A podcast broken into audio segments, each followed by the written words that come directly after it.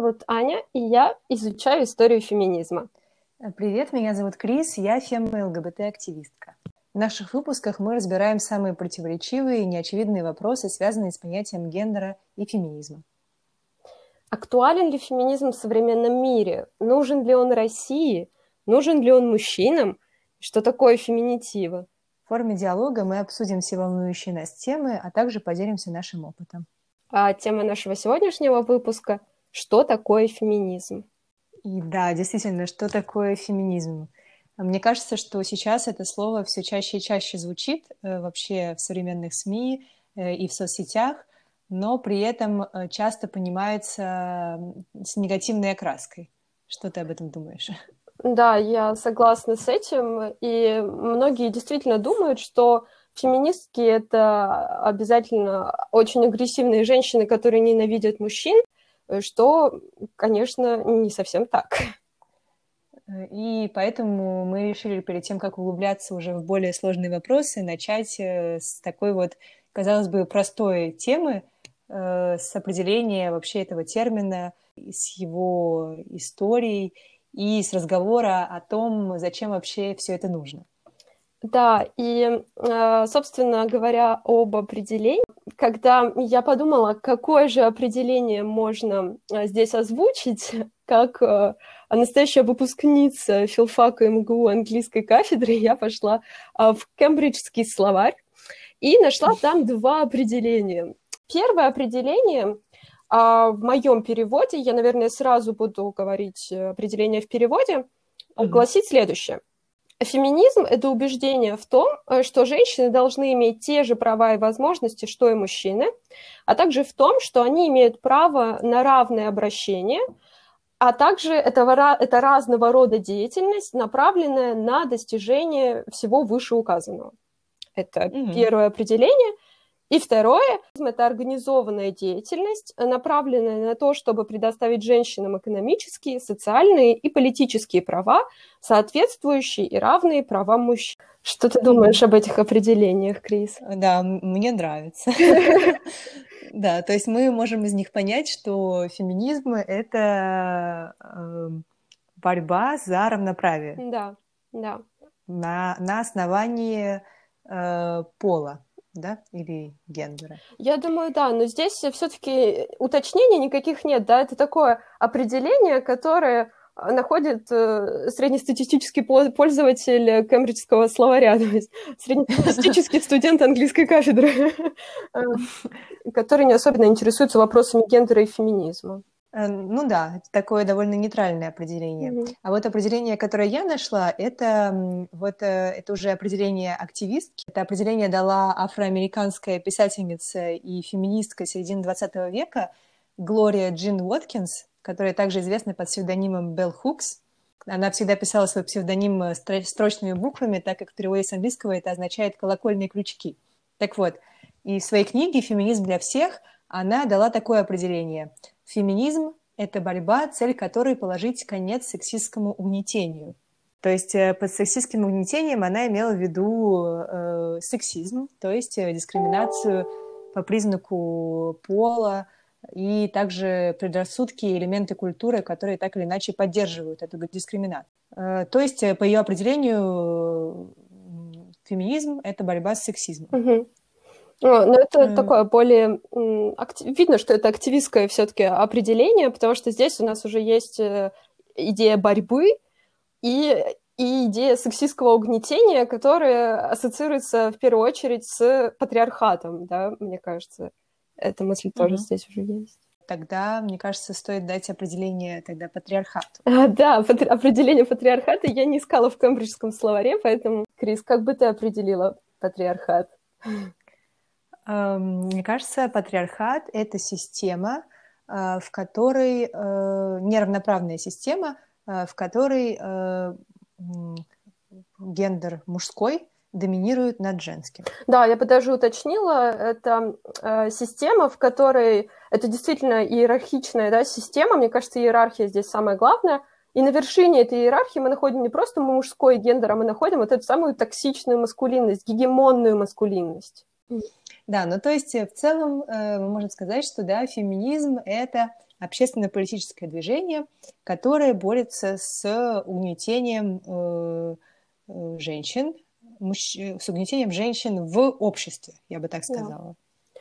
Да, да, да mm-hmm. я согласна с тобой.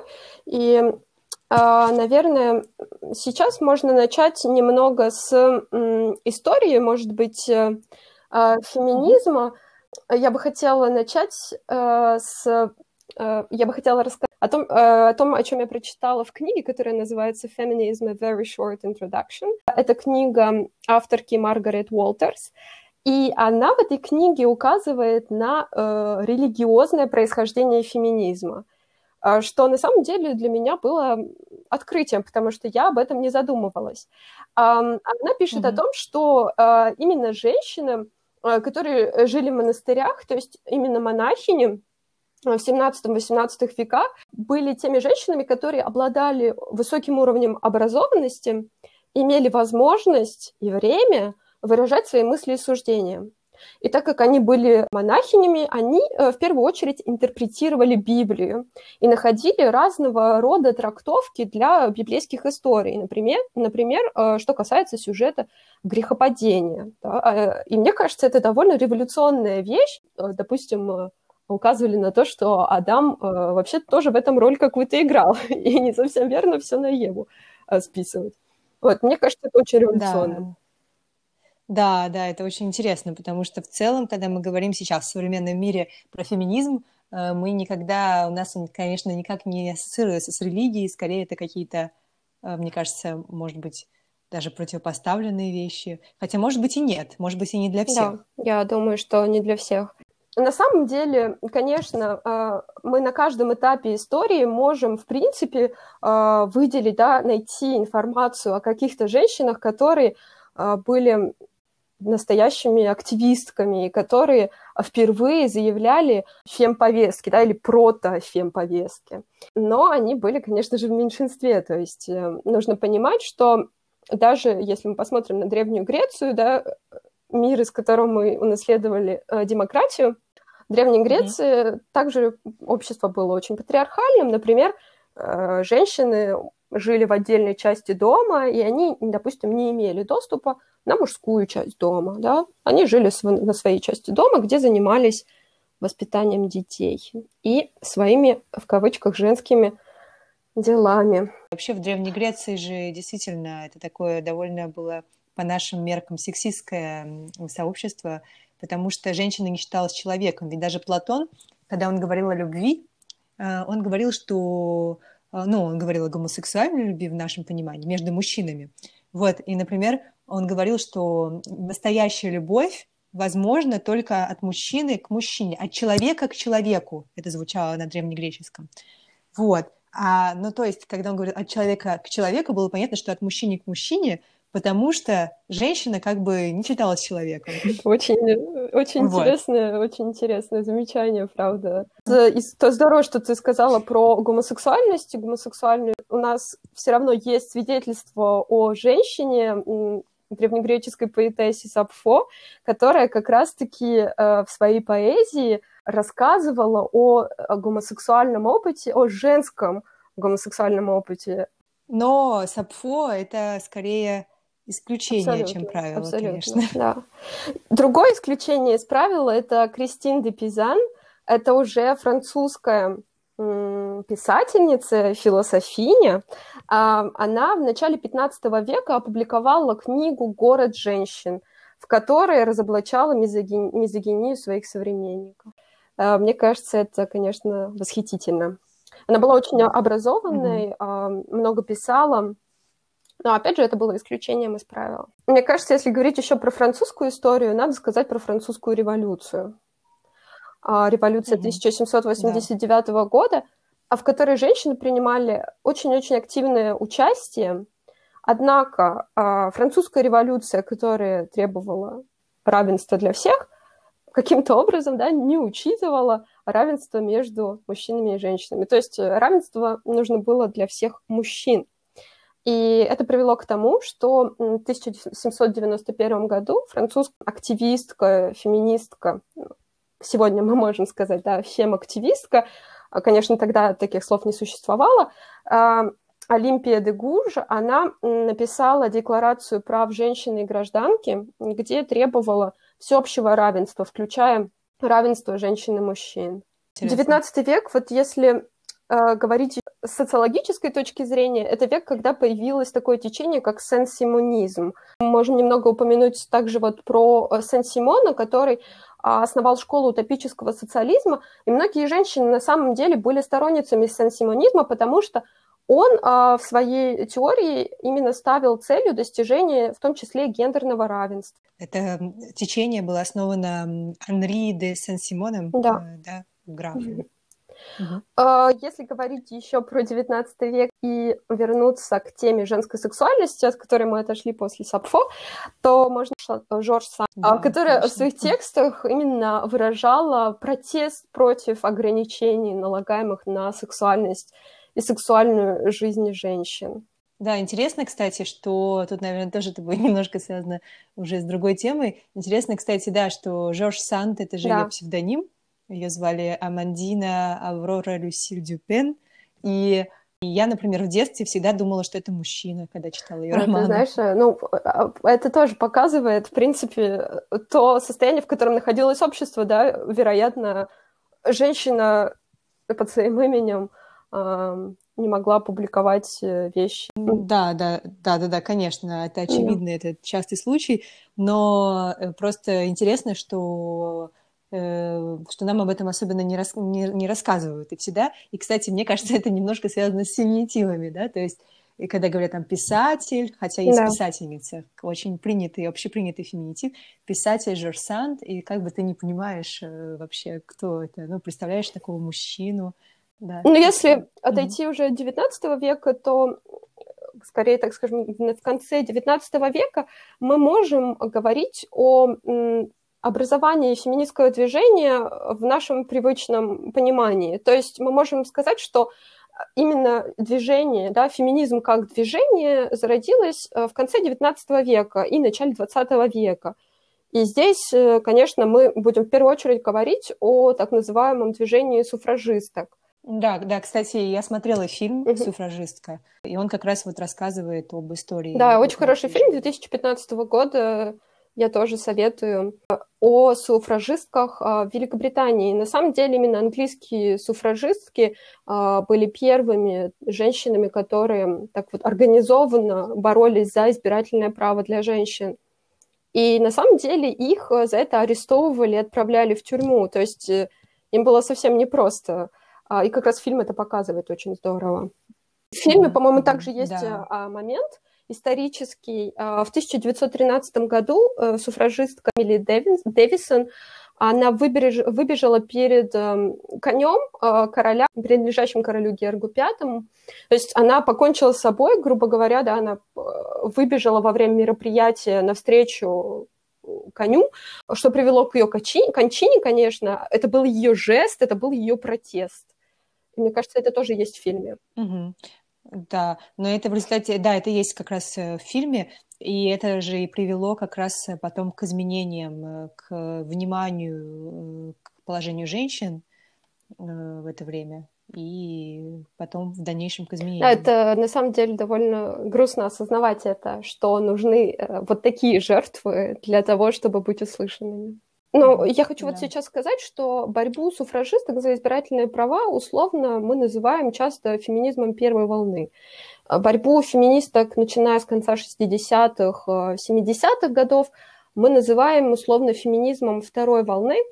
И на самом деле все-таки э, надо осознавать, да, что это разделение очень сложно. Допустим, если мы говорим про так называемый феминизм второй волны, это огромный набор самых разнообразных движений, а, направлений мысли, и очень сложно вообще их угу. объединять по какому-то по какому-то признаку. Да, да, это, это правда так, но мне кажется, что еще когда мы это разделяем, мы разделяем э, как бы такие вот вехи феминистской борьбы, что ли. Э, например, потому что все-таки мы все время говорим, что вот феминизм первой волны, он э, боролся за избирательные права э, и привел, и все-таки mm-hmm. и победил, да, все-таки они добились э, этого права. а в то время как феминист второй волны все-таки боролся за право каждой женщины распоряжаться своим телом, там, например, право на аборты, и, в общем-то, в целом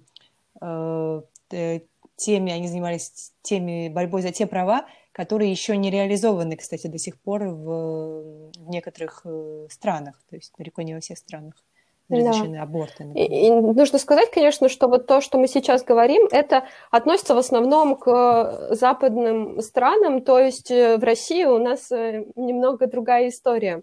И э, да, Россия не совсем вписывается, вот э, история российского феминизма, она не может быть... Угу как бы она не совсем вписывается в эту схему. Да.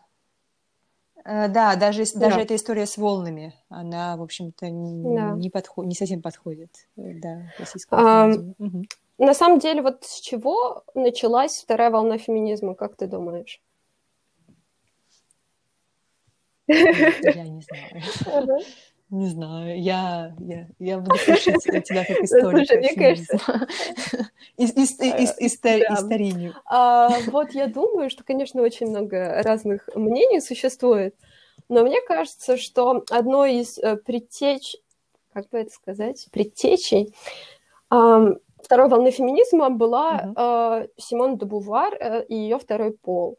Эта работа была опубликована в 1949 ну да, году, и на самом деле а, десятилетие, да, получается, два десятилетия, около 20 лет, она по сути, не, не так, чтобы не имела большого значения. И феминистки второй волны а, для себя эту работу открыли, и на ней построили во многом свою борьбу. Угу. Угу. Да, кстати, Симона де Бувар э, сказала эту знаменитую фразу «Женщины не рождаются, а становятся». А, и когда она, и когда она ее написала в книге «Второй пол», она имела в виду, что мужчины и женщины, они э, должны быть равны, ну, то есть они рождаются равными, но общество э, конструирует женщину как другую, да, то есть как э, да. хуже, чем мужчина. Вот, и интересно то, что вот я, например, первую, первый раз в жизни услышала эту фразу в сексистском контексте. Да-да-да, точно. Мне то ли бабушка, то ли кто-то, в общем, мне сказал, когда я была еще ребенком, что-то вроде там, там ты должна быть э, такой, там, одеваться как-то там в платьишке, там, или там быть такой вот аккуратной, потому что женщины не рождаются, а становятся. Ты должна делать усилия, чтобы стать настоящей, красивой, там, значит, умной, какой-то там правильной женщиной. Симона де Бувар расстроилась, если бы слышала эту бабушку. Да, конечно, потому что мне кажется, что реально часто эта фраза используется вообще полностью в каком-то полностью противоположном да. значении. Да, вот ну, то, что mm-hmm. ты сказала, это очень правильно. Действительно, э, социум конструирует женщину как другую. Э, то есть женщина — это что-то другое. Мужчина принят за точку отсчета опять мы приходим к вот этому равенству между мужчиной и человек, да, а женщина другая.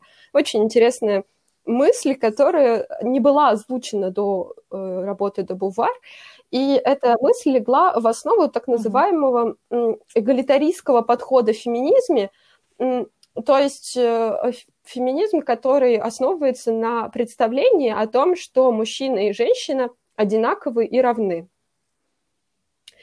А в противопоставление такому, угу. такому взгляду, противопоставление работе де Бувар, а другая французская ученая а, Люс Иригарей, она а, написала другую книгу в 1974 году. Правда, я не знаю, по-моему, она не была переведена на русский язык. Она называется «Спекулюм de l'autre femme», то есть э, дословно, да, это книга о другой женщине – она указывает mm-hmm. в этой книге, ну и вообще в других своих работах, а, вот как раз-таки на эту идею у Дебувар, что мужчина, а, мускулинность, это не только основа нашего социума, но это такая основа социума, которая пронизывает его на всех уровнях, в том числе и на уровне языка. То есть патриархат, как бы, да, мужчина как э, точка отсчета, пронизывает общество на всех уровнях, в том числе в языке, что мы видим, да, очень часто, допустим, в русском языке у нас по мужскому роду идет обобщение всегда, например. Угу, и да, она да, предлагает правда, женщинам да. найти свой собственный язык, свою феминную сущность. А, и вот такой подход лежит в основе феминизма отличия, дифференциалистского феминизма, феминизма отличия, когда женщина воспринимается как другая, отличная от мужчины, но равная ему и, и в своем отличии а, имеющая право на все то же самое, что и мужчина. То есть разные, но равные. Вот. Угу. Mm, да, это интересно. Угу. Mm. Да, действительно, mm. мне кажется, что опять, если даже вернуться к этому вопросу, к вопросу вообще слов, называния, а, что действительно мы э, стремимся скорее чаще использовать э, как нейтральные формы, называя их нейтральными формами, мускулинные формы в языке. Да, например, когда мы называем профессии. Да, абсолютно. Угу. И да, и поэтому феминитивы у нас, да, опять мы видим вот это отношение к женскому как к другому. У нас феминитивы часто имеют такую не очень хорошую коннотацию, какую-то окраску стилистическую и так далее.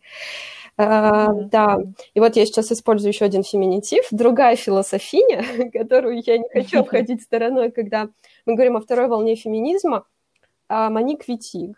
Может быть, ты слышала о ней э, тоже она представительница э, лесбийского э, феминизма, э, лесбийского активизма, и она занималась именно теоретизацией лесбийского феминизма. Она, например, э, говорила о том, что слово «женщина» в англи... Э, во французском языке э, «фemme» оно настолько маркировано патриархал, патриархатом, патриархальной системой, а, оно настолько дискредитировано, и оно само по себе слово «женщина» несет отпечаток а, патриархального подчинения, что чтобы освободиться, женщине нужно а, отказаться от слова «женщина», «фама» и называть себя лесбиянка. То есть э, использовать слово лесбиянка, э, лесбияна вместо слова mm-hmm. женщина. Это была одна из ее идей, очень интересно. Ну, возможно, из-за этого возникает путаница, кстати, что вот феминистка э, обязательно должна быть лесбиянкой. Но мне кажется, есть такой да. стереотип тоже. Вот, да, если феминистка, то она не любит мужчин, соответственно, она лесбиянка. Что? Что не так? Да. Да. Я, э, наверное, сейчас еще упомяну одну очень-очень важную а, исследовательницу. Это Кимберли середине 80-х годов а, ввела понятие интерс интерсекциональность. А, интерсекциональность, да. которая, мне кажется, стала ключевым для конца 20 века и начала 21-го. Угу, да, Кимберли Криншоу. Я на всякий случай повторю, потому что, мне кажется, там немножко пропало в записи. А. Э, да, это американская исследовательница и ну, угу. тоже философиня. Э, и она, э, собственно, ввела понятие интерсекциональности, и э, вообще интерсекциональный феминизм сейчас это отдельное течение в феминизме, суть которого в борьбе не только с в борьбе не только с сексизмом, но как бы в комплексной борьбе и с другими такими измами, и с другими дискриминациями по тому или иному признаку.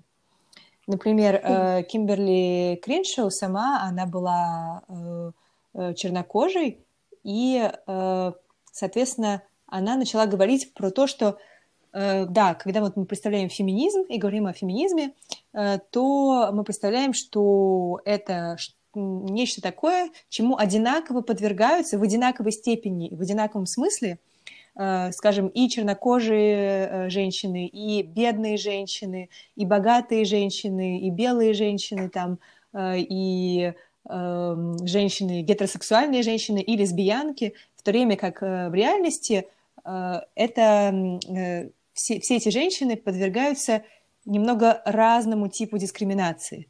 То есть, например, если ты чернокожая женщина, Э, то ты подвергаешься одному типу дискриминации. То есть в том смысле, что э, ты находишься на пересечении двух дискриминаций, да, и расизма, и сексизма.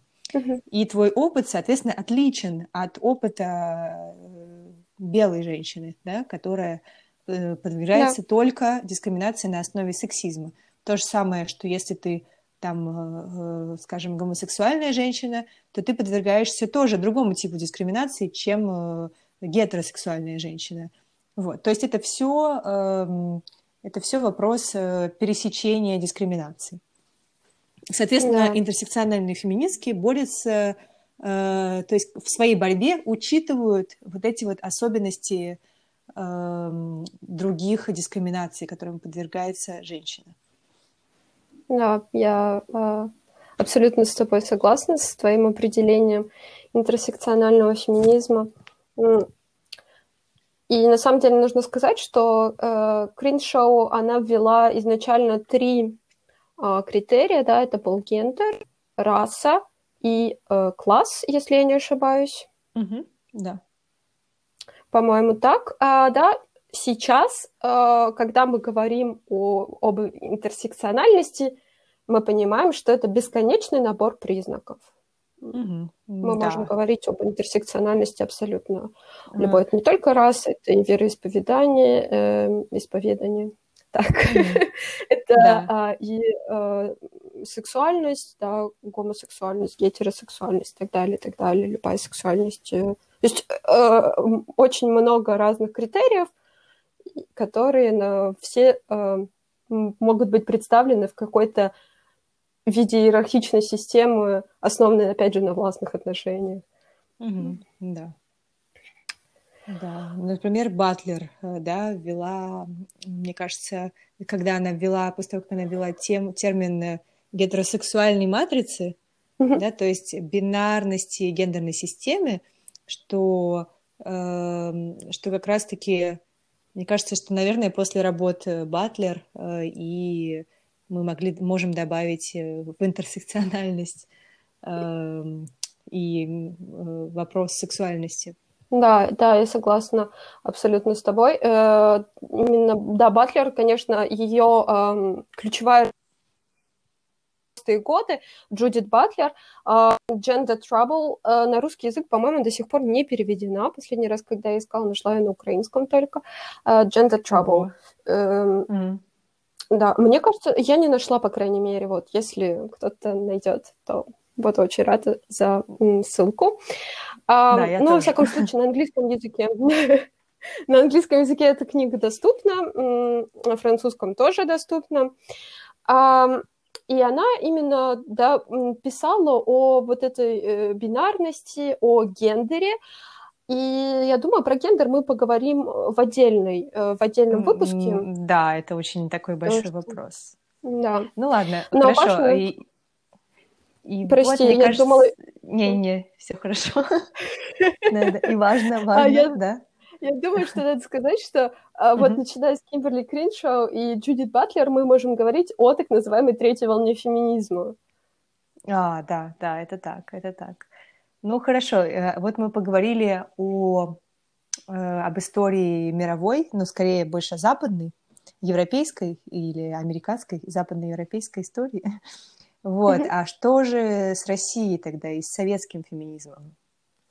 Да, в России, в России вообще выделяется а, условно, опять же, да, потому что любое такое деление это условно, а, мы выделяем а, период до 60-х годов XIX века, период, когда мы можем говорить исключительно о покровительстве императриц, представительниц высшей аристократии, покровительстве их покровительстве женского просвещения и разных общественных объединений.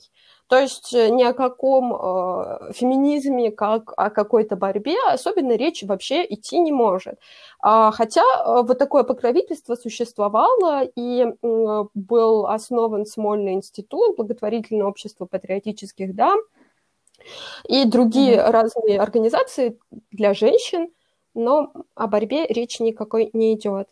И начиная с 60-х годов XIX э, века эм, Допустим, Ирина Юкина, исследовательница истории женщин, гендера и феминизма, а в своей книге вот «Русский феминизм как вызов современности» она говорит, что э, вот начиная с середины XIX века и до 1905 года это такой первый этап э, движения, феминистского движения, который мы еще тоже вряд ли можем называть именно феминистским в нашем понимании, но движение уже за права женщин.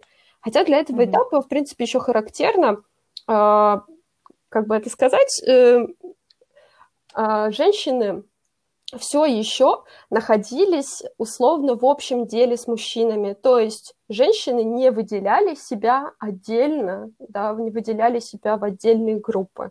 А в конце XIX века пока еще женщины вместе с мужчинами борются за общие, общее благо, за, дискри... за, за демократизацию общества, и в том числе за а, равные права мужчин и mm-hmm. в конце XIX века мы можем выделять в основном три группы женщин. Это женщины-нигилистки, э, новые женщины или шестидесятницы и радикалки, участницы революционного движения.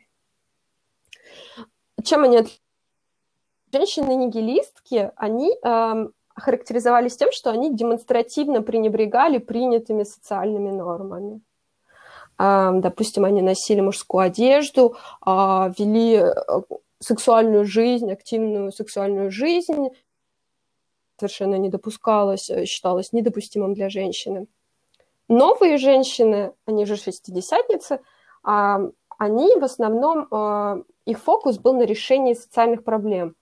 То есть мы можем сказать, что они как бы пытались в рамках системы, которая существовала, Э, способствовать улучшению условий жизни женщин. То есть, допустим, они занимались образованием, да, это было для них важно. И радикалки mm-hmm. это участницы революционного движения. А, опять же, бок о бок с мужчинами, они э, уже тогда мыслили какую-то революцию, но, опять же, эта революция э, была революцией всего общества. И проблемы семьи, детей, личной жизни – в этой среде признавались несущественными, несвоевременными и вообще вытеснялись из круга обсуждаемых проблем. И вот Ирина Юкина приводит пример, что, допустим, такие женщины-народницы, они тоже ходили в народ, и они наравне с мужчинами должны были это делать. То есть никто не брал в расчет то, что они могут столкнуться с насилием.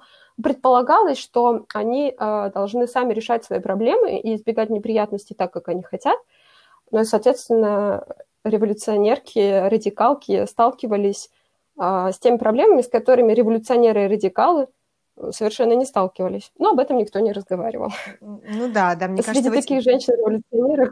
Да, мне кажется, что в нашем понимании это, это не совсем феминизм, то есть, да, это скорее такая... Э, фокус был все таки не на женских проблемах, да, а фокус вообще на социальных проблемах, связанных там с классом, например, в целом. Да, абсолютно, да, ты абсолютно права. А, да, среди таких женщин-революционерок я просто хочу тоже назвать некоторые имена. Это, mm-hmm, допустим, да. Вера Засулич, Надежда Крупская. Uh, вот, я абсолютно с тобой согласна, это не феминистки. И вот uh, Юкина пишет, что именно феминистский этап женского движения начинается в 1905 году. Она его датирует 1905. А в 1905 году появляется Союз равноправия женщин. Равноправки. Очень mm-hmm. интересно, это именно организация женщин, которая боролась за равные права. Но они боролись тоже не за не только за равные права женщин, у них тоже был довольно широкий фокус, там и права национальных меньшинств, по-моему, они тоже освещали. Но в первую очередь, конечно, права женщин. И а, затем права, вот это Союз равноправия женщин стал Российской лигой равноправия женщин. Они а, очень много сделали на самом деле. В, в это время, в начале 20 века, появляется женская периодика, а, феминистская пресса, появляется феминистский дискурс, и феминистская повестка действительно действительно феминистская повестка, да, это уже не разговоры о том, как сделать так, чтобы женщина стала а, образованной э, спутницей жизни, да, то, что мы встречали в XIX веке, это уже феминистская повестка. Угу, Среди равноправых таких, еще скажу только некоторые имена, опять же, это Анна Шабанова, Ольга Шапир, Мария Покровская, Мария Чехова, Ариадна Тыркова, Анна Кальманович. Это некоторые имена. Они не все были равноправками, некоторые из них э, состояли также в русском женском взаимно благотворительном обществе. Оно существовало с 95 с 1895 по 1918. То есть вот эти две организации, то есть мы видим, что уже была настоящая активистская жизнь, и борьба велась. Да, это очень интересно, вот особенно эти имена, э, потому что все мы знаем Александру Калантай, и как-то на этом все заканчивается. Абсолютно. Да. И опять же, мы, мы считаем, мне кажется, в общественном сознании у нас есть такое представление, что а, после революции пришли, пришли коммунисты к власти, да, и Советский Союз подарил женщинам избирательные права. Но нужно сделать упор и нужно подчеркнуть эту фразу. А, избирательные права были получены женщинами в результате долгой борьбы. Спасибо всем тем, кто а, в конце XIX века, начале XX века сделал, сделал очень многое, вложил много сил для того, чтобы а, эти права были женщинами полученными. Это не был какой-то подарок советской власти. Угу. И последнее, наверное, что я скажу э, про начало XX века, это марксистский феминизм. Э, феминизм как раз-таки Александр Калантай. Здесь, наверное, очень важно сказать, э, что э, на самом деле марксистский феминизм, э, феминизм э, женщин-пролетарок, он появляется только после революции. До революции у нас есть вот, равноправки, и когда Калантай э, начинает свою деятельность, э, она в основном э, позиционирует себя и феминизм женщин-пролетарок как э, оппозицию буржуазному феминизму равноправок. Допустим, Калантай э, в рамках марксизма считает, что женщины должны получить одинаковые права, но только женщины-пролетарки. В то время как равноправки хотят равных прав для женщин всех сословий. Это тоже нужно mm. понимать. И мне кажется, действительно, история равноправок очень недооценена, недо, недооцененная остается, потому что мы как-то фокусируемся как на будто... Угу. Да, равноправки это как будто бы немного, как бы немного похоже на интерсекциональный феминизм. Да, я, думаю, да. Ты знаешь, мне кажется, вот надо бы побольше про них почи- почитать. Я, когда читала вот книгу Ирины Юкиной, я стала искать mm-hmm. в интернете равноправки, э, я ничего не нашла даже толком про это написанным, написанного. Да. Да, мне кажется, в общественной памяти про это тоже у нас почти ничего нет. Но если говорить дальше уже про марксистский феминизм, то феминизм, а, я не знаю, можно ли говорить, что это феминизм, потому что после революции а, все-таки борьба женщин а, становится институциональной, и это, то есть, э, грубо говоря, сливается с э, государством, да, э, и здесь уже сложно говорить марксистский ли это феминизм, то есть, э, ладно, с этим можно спорить. а, то есть я имею в виду, что это уже не период низовых инициатив, да, то, что мы встречали до этого, угу. это период, когда нам сверху начинают а, какую-то политику уже вести, да. Немножечко разные вещи. Но здесь нужно говорить про то, что низовые инициативы существовали, тем не менее, и это были женоделы, женоделы, которые, опять же, были организованы а, при содействии советской власти, но женоделы а, в 1919 году первой заведующей э, женоделов, женоделов была Инесса Арманд. А, они mm-hmm. существовали 10 лет. И знаешь, почему они исчезли? Mm-hmm. Почему? Ну, потому что стали очень опасны, потому что женщины очень интересовались этим, они собирались в группы, это, это могло перерасти в низовую инициативу.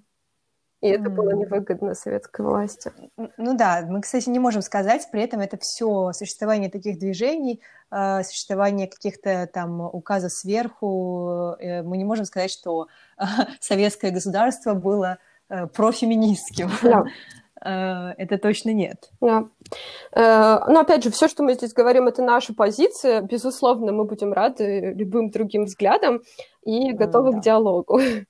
А, но вот мнение, которое мне кажется очень правильным, это действительно такое мнение, что э, советская власть да, в начале, в начале 20 века, она э, была готова к решению каких-то вопросов, связанных с правами женщин, пока эти вопросы, эти решения соответствовали курсу партии и соответствовали партийным установкам. Как только они выходили из э, области, да, очерченной партии, э, эти вопросы уже считались считались не необходимыми. То есть, э, опять же, Калантай, она очень э, быстро потеряла свой пост, а, и ее отправили, эм, ее перевели во внешнюю политику, то есть она потеряла любое, любое, любую возможность э, воздействовать на внутреннюю политику. Это произошло довольно быстро. И опять же, женотелы в 29 году все это прекратилось. Угу. Но нужен ли, вот мы поговорили даже про историю советского феминизма, а нужен ли вообще феминизм в России современный? Мне, на самом деле, друг задал такой вопрос, когда я ему сказала, вот мы делаем подкаст, он такой, слушай, а вот я не знаю, как сформулировать, нужен ли феминизм в современной России. Он сказал, я думаю, что нужен, но как сформулировать, я не знаю. Может быть, мы попробуем напоследок. Да, мне, мне, кажется, мне кажется, нужен, но я тоже не знаю точно, как... Потому что для меня это какой-то слишком очевидный, э, ну, который настолько, ответ на него настолько очевиден, что его даже не имеет смысла задавать. это не очень хорошо. Нет, ну, ну это для тебя, это для тебя. Для очень многих людей это совершенно не очевидно. Э, например. Но я думаю, что мы можем эм, понять, что он нужен, просто говоря, рассказывая о проблемах, э, с которыми сталкиваются женщины в современной России. Ну и мы об этих проблемах, собственно, и будем вести наш подкаст в том числе. Э, вот, например, все-таки в России на данный момент не существует даже закона против домашнего насилия, в то время как домашнее насилие существует. И, например, согласно данным э, э, Радио Свобода, 79% россиянок, осужденных за убийство, защищались от, своего, от рук партнеров. Да, то есть фактически как бы домашнее насилие привело их к тому, что у них был выбор либо терпеть насилие, либо убить своего мужа. Вот. И мне кажется, что Э, это уже вполне себе аргумент, что не все в порядке. Да, конечно, домашнее насилие может существовать и э, против мужчин, возможно, но оно существует гораздо реже. Чаще всего это против женщин или детей. Да, мне кажется, это, конечно, самый главный аргумент на сегодняшний день. Э, а, аргумент, mm-hmm. почему феминизм России нужен. Ты знаешь, mm-hmm. я еще очень, на самом деле, я очень рада, что последние годы а, становится все больше активисток, а, все больше исследовательниц, опять же, феминизма, гендерных исследований, истории гендера. Меня это очень радует. Мне кажется, что у нас есть интерес, у нас есть интерес к тому, как, да, как шла борьба женщин за права, за женские права, за наши права до нас, и мы, мы сейчас с тобой это не упомянули, но как раз-таки э, в Советском Союзе считается, что женский вопрос был решен, на самом деле это не так, э, это было не совсем так, э, и в, 80 в 1979 в 80 годах появилось э, движение, диссидентское женское движение э, в Ленинграде, которое как раз-таки э, женщины, там, Татьяна Мамонова, Татьяна Горичева, Наталья Малаховская, Юлия Вознесенская, которые как раз-таки указывали на то, что эта проблема а, оставалась, и она просто игнорировалась. Так вот, сегодня появляется очень много а, женщин, девушек, а, мужчин, заинтересованных в нашей истории, в истории нашей борьбы, и меня это очень-очень радует. Да, меня тоже, кстати, да. Это очень здорово, что это становится все более и более распространенным. А, но вообще Э, мне кажется, что если, опять же, если мы опять возвращаемся к вопросу, зачем нужен феминизм, то мы можем сказать, что феминизм — это борьба э, за равенство, э, борьба против сексизма, да, и этот вопрос еще не решен. То есть сексизм еще существует, а, неравенство все еще существует, какие-то стереотипы вокруг женщины, как она должна выглядеть, например, говорит о том, что не каждая женщина, даже в России, свободна в выборе того, кем ей быть, как ей одеваться, как себя вести и так далее. Да, ты знаешь, мне еще почему-то я сейчас подумала, что вот это закрытие женского вопроса, как он был закрыт и решен а, сверху а, в Советском Союзе, мне кажется, сейчас тоже, да, часто мы говорим, вообще все решено, все, все уже хорошо. Это, да, да, да. Часто да. люди, которые это говорят, ну как бы отношение к женскому, к женскому вопросу чем сталкиваются женщины к женскому опыту, ну, довольно посредственные имеют, если честно.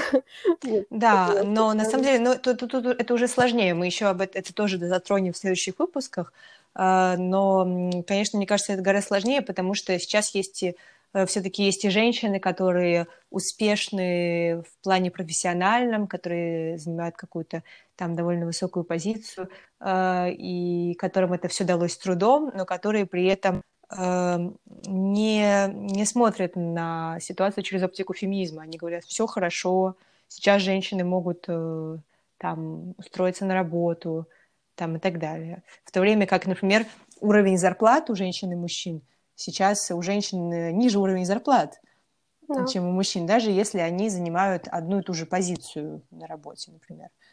Вот. Э, то есть мне кажется, да что даже многие женщины, у которых вроде как женский опыт, тоже не рассматривают как бы то ли не сталкивались с притеснением, то ли просто как бы с другой оптики, с другой, с другой смотрят на все это.